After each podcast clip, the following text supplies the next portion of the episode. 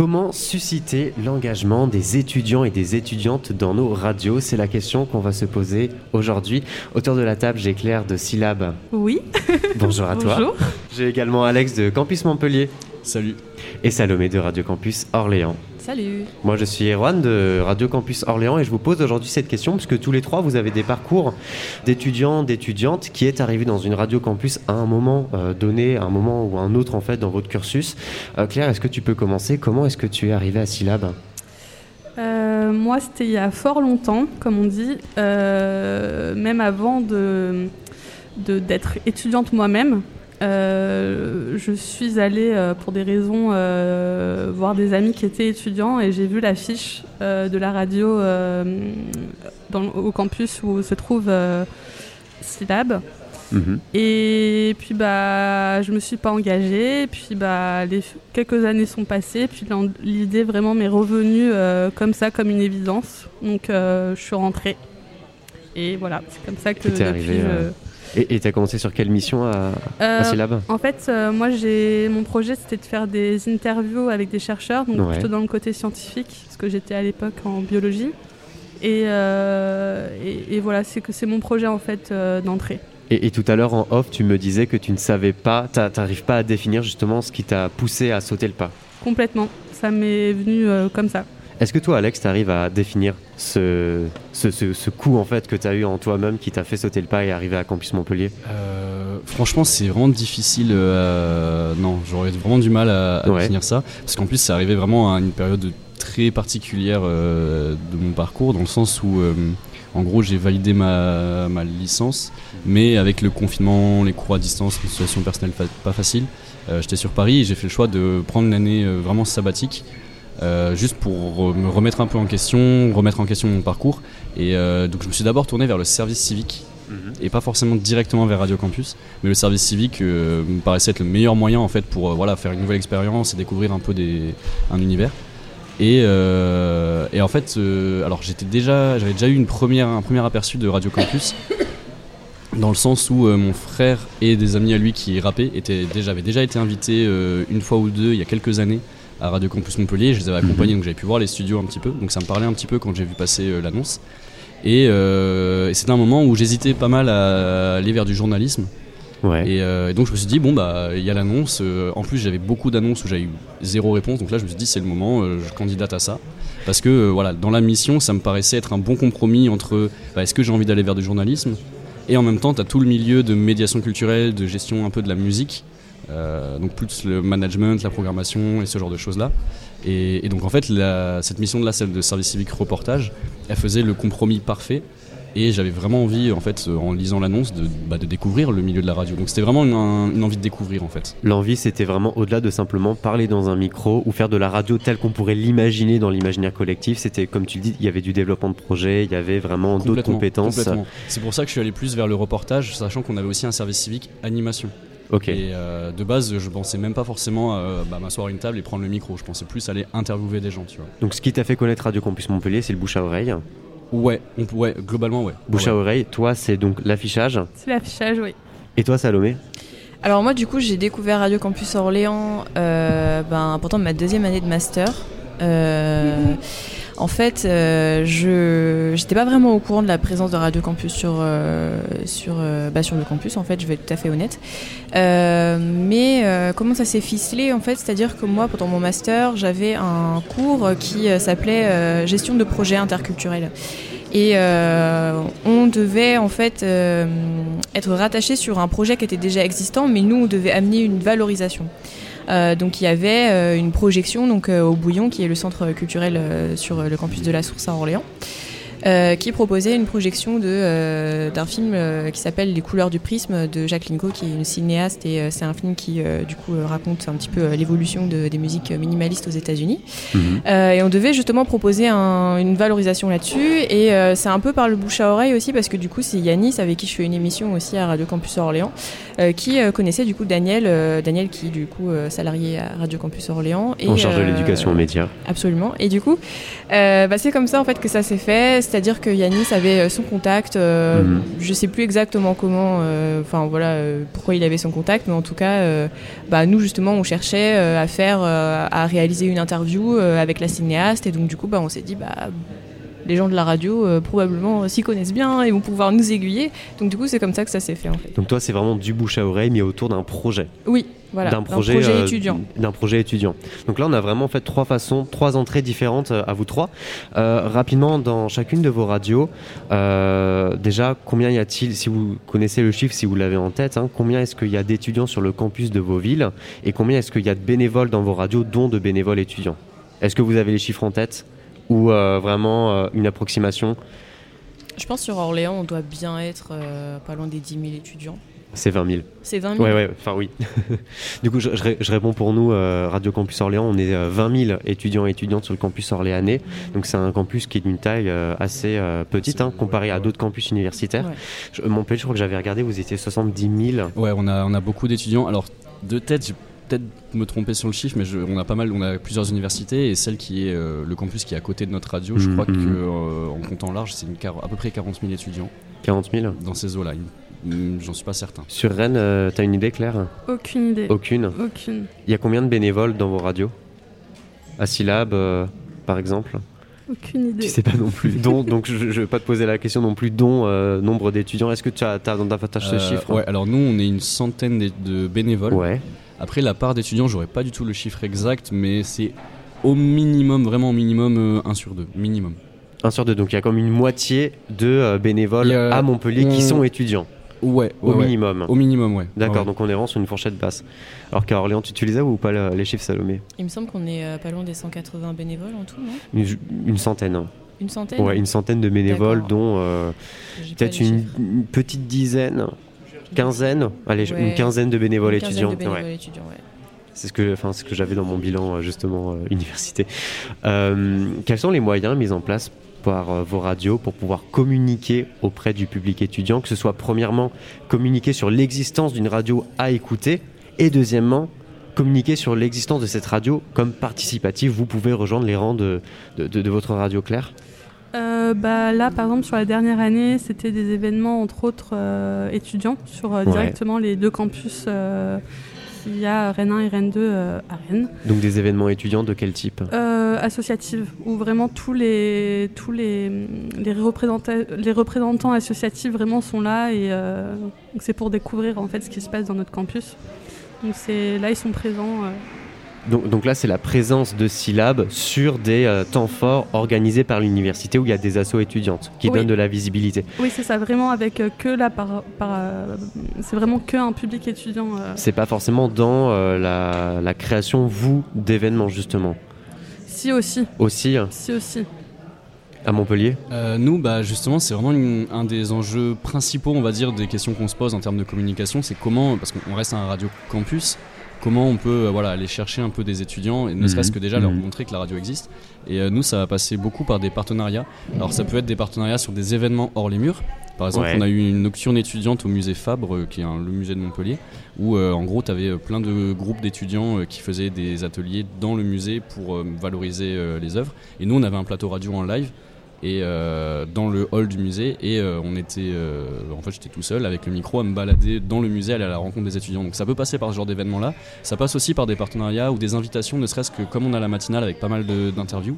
Euh, il faut caler déjà des intervenants et donc euh, bah, assez souvent en fait on a euh, on va avoir par exemple des services civiques du Crous qui viennent pour parler des événements du campus des activités culturelles on va avoir euh, des assos étudiantes qui viennent parler de leurs films de leurs projets etc donc ça passe beaucoup soit par les invités pour parler de, eux Mhm. ce qu'ils font euh, à Des la assos radio. étudiants, donc les acteurs et les actrices du monde étudiant en eux-mêmes. ouais. Ou alors, on va faire des partenariats sur des événements en destination des étudiants. D'accord. Voilà, c'est surtout ces deux trucs-là. ouais. Et dans, dans le cadre du musée, c'est un musée universitaire, c'est un musée, euh, un lieu de la ville C'est vraiment un musée euh, public. Ça pourrait être comme le musée d'Orsay à Paris, euh, bien sûr plus, plus modeste. Ouais. euh, c'est vraiment le, le musée euh, de Montpellier. Et, et ce musée-là, donc, euh, tu disais, il y a un lien de partenariat entre le musée et Radio Campus Montpellier. C'est le, euh, ce que j'ai l'impression que d'avoir compris que le musée attire des étudiants et du coup, tu profites de cet appui qu'a ce musée pour pouvoir récupérer leurs étudiants? Euh, Ou est-ce que c'est plutôt Radio Campus Montpellier qui fait, euh, qui ramène le public étudiant au musée? Bah, C'est dans quel fait, sens le, le- flux? en, en termes d'organisation, c'est plus le musée qui chaque année organise une nocturne étudiante, qui du coup fait venir des étudiants, mais qui propose également, qui propose également euh, bah, d'organiser ce plateau radio là. Et en fait, le Radio Campus a vraiment le rôle de diffuser euh, ce qu'a créé, ce qu'ont créé les étudiants durant cette soirée. Ok. Donc euh, on vient en fait en rôle de relais pour la communication externe de l'événement. D'accord, donc il y a vraiment cette, cette ambivalence euh, là. Ouais, ouais, mais c'est vrai que ça reste assez. Je sais qu'on c'est une des grosses problématiques de communication. comment attirer des étudiants, ouais. Et euh, globalement, votre ressenti par rapport à ça, vous avez l'impression de réussir dans cette mission ou d'avoir du mal ou d'être en difficulté? Euh, alors, je sais pas si quelqu'un veut prendre la parole. Peut-être Claire, oui. Bah, Syllabe. Moi, je dirais qu'il y a une certaine partie euh, des étudiants qui. euh, parce que c'est vrai que nous, à Syllab, il y a quand même beaucoup de musique Mhm. représentée, etc. Il y a beaucoup d'événements euh, de musique. Donc, donc c'est vrai qu'eux, ils vont nous connaître justement parce que je rejoins sur des événements. Mais c'est vrai que moi, de mon côté, 'fin, quand j'en parle, j'ai pratiquement que des gens qui ne connaissent pas. Donc c'est vrai que. Qui ne connaissent pas la radio. Ouais, qui Ok. connaissent pas la radio syllabe. Donc, euh, donc Dans le public étudiant de l'université. Ouais. Donc, euh, donc voilà, je trouve. euh, c'est vrai que. Et, et le ressenti face à ça, c'est Bah, c'est vrai que moi, vraiment personnellement, c'est sûr que ouais, c'est pas, c'est pas vraiment vu quoi. Et c'est, c'est vraiment mon inter... enfin, ce que moi je ressens par rapport à, à ce que je peux percevoir et aussi quand j'en parle quoi. Salomé. Euh, ouais, du coup, pour Radio Campus Orléans, je pense qu'on est un petit peu sur la même chose. Euh, un manque de visibilité, euh, effectivement, quand on demande parfois aux étudiants est-ce que vous connaissez euh, Radio Campus Orléans En fait, euh, non, il y en a énormément qui ne connaissent pas, euh, qui ne voient même pas en fait euh, où se trouve la radio, même sur le campus, Mhm. alors qu'elle est vraiment au milieu du campus. Là, pour le coup, c'est même pas excentré.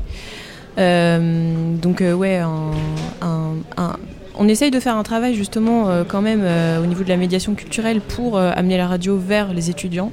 Mais c'est pas toujours c'est pas toujours fructueux enfin voilà en termes Mhm, de visibilité Euh, par exemple le dernier exemple qu'on a et bah, c'était euh, pour euh, le festival du Grand Bain. Donc euh, c'est un festival de création étudiante en fait sur le campus de la Source qui est organisé par le Bouillon. Et nous on avait une journée justement dédiée à Radio Campus Orléans. Donc on avait du coup fait un setup à Mhm. l'extérieur. Donc c'était à l'extérieur. On, enfin voilà on diffusait des émissions on valorisait justement les émissions étudiantes.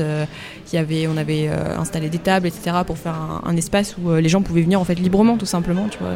Et en fait les étudiants passent devant et ils ne s'arrêtent pas euh, voilà on essaie de euh, leur donner des enfin de- des flyers euh, leur parler un petit peu de qui on est etc on n'a pas toujours l'intérêt escompté derrière ça Et justement, ils ne viennent pas forcément nous voir.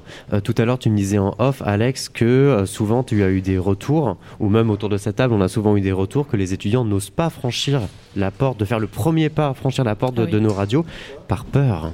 Ouais, ouais, ouais. Bah, c'est vrai que j'ai. Alors, en fait, ce qui est intéressant par rapport à ta question, c'est qu'on a eu une stagiaire et euh, l'une des missions de son stage, c'est de faire un micro-trottoir sur les pratiques radiophoniques des étudiants. Est-ce qu'ils écoutent la radio, à quelle fréquence, à quelle heure, et euh, sur quels médias, et du coup, est-ce qu'ils nous écoutent, nous, euh, Radio Campus mhm. Montpellier?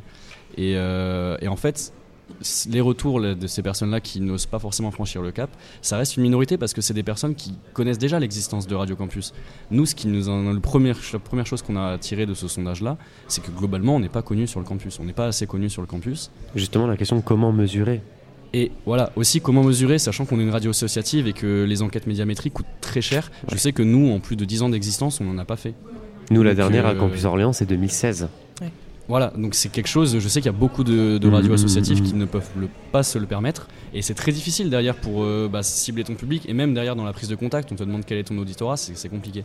Mais euh, pour revenir du coup sur l'engagement étudiant, euh, voilà, c'est vrai que il y en a qui peuvent avoir cette, appréhension-là de, ça peut être plein de choses, hein, voilà, j'aime pas ma voix, donc pourquoi j'irai pas dans un micro et faire entendre ma voix quand j'aime pas ma voix, ou ou juste euh, est-ce que j'ai vraiment quelque chose d'intéressant à raconter tout simplement? Et y a cette question comment mesurer justement la part d'étudiants qui potentiellement seraient intéressés pour se lancer dans l'aventure radiophonique? Comment savoir combien ils sont, dans quel. euh, Enfin.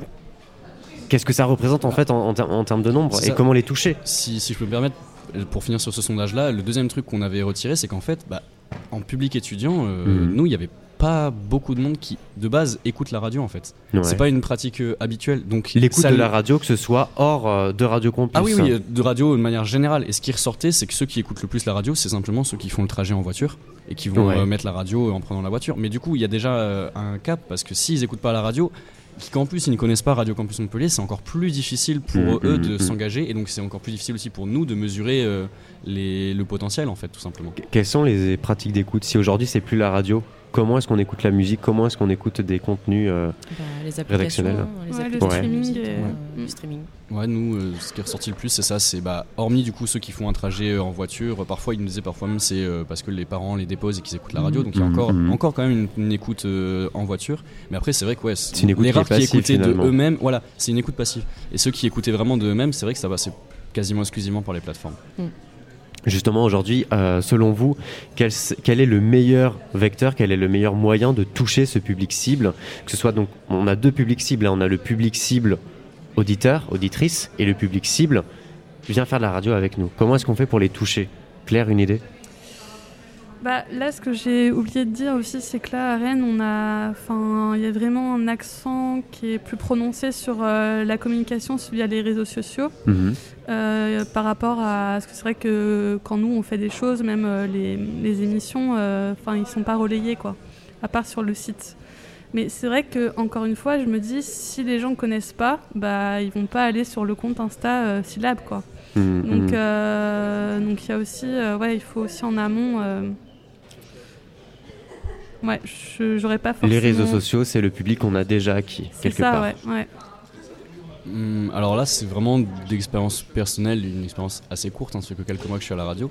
Euh, J'ai l'impression que ce qui a été le plus efficace pour euh, vraiment pousser à l'engagement des jeunes, euh, c'était vraiment le bouche à oreille.